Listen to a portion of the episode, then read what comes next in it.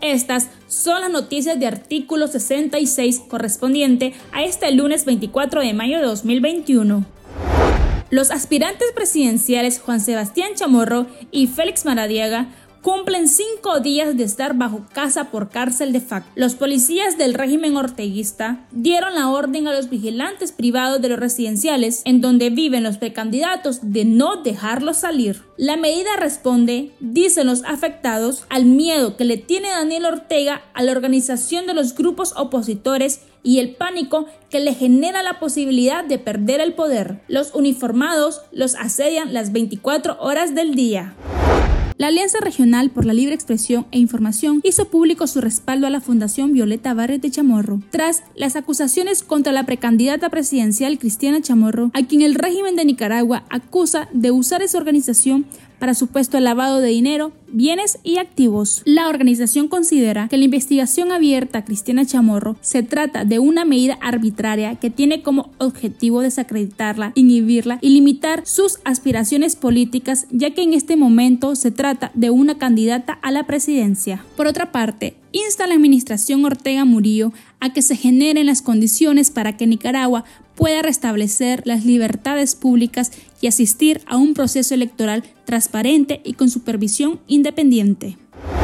El experto en epidemiología del Comité Científico Multidisciplinario, Lionel Argüello, advirtió que la segunda ola de la pandemia del COVID-19 va hacia arriba en Nicaragua y catalogó como el peor error de la salud pública que se sigan promoviendo desde el gobierno actividades de aglomeración que faciliten los contagios poniendo en riesgo la salud y la vida de las personas. Escuchemos las declaraciones del experto en epidemiología.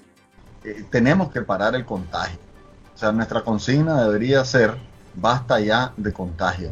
La COVID-19 no es un juego.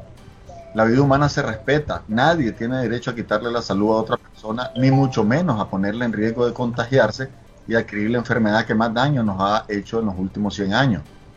Después de un año de pandemia, no se puede alegar ignorancia.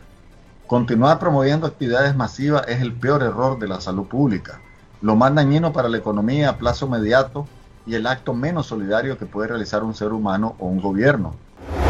Después de ocho meses de haber cerrado operaciones en Nicaragua debido a la pandemia del COVID-19, la aerolínea Aeroméxico reanudará operaciones a partir del 1 de julio de 2021. Así lo dio a conocer el expresidente del Consejo Superior de la empresa privada COSEP. José Adán Aguirre a través de una publicación en su cuenta en Twitter. Aguirre indicó que la empresa mexicana reiniciará con vuelos los días martes, jueves y sábados. Además, señaló que la fecha en que se retomarán las operaciones coincide con el día en que comenzará a funcionar el certificado de vacunación COVID-19 en algunos países. El cantante de origen venezolano José Luis Rodríguez, mejor conocido como el Puma, tachó de delincuentes y dictadores a los regímenes de Cuba, Venezuela y Nicaragua. En entrevista al programa mexicano El Minuto, que cambió mi destino, el artista describió al socialismo del siglo XXI como un bodrio lleno de demonios, en donde los que están en el poder aprovechan para apoderarse las riquezas. Esta crítica la desarrolla en su reciente canción Yo regresaré, que va dirigida a quienes tuvieron que emigrar en busca de oportunidades. Hay una canción que acabamos de grabar que se llama Yo Regresaré. Es una canción que el día 20 hacemos el videoclip.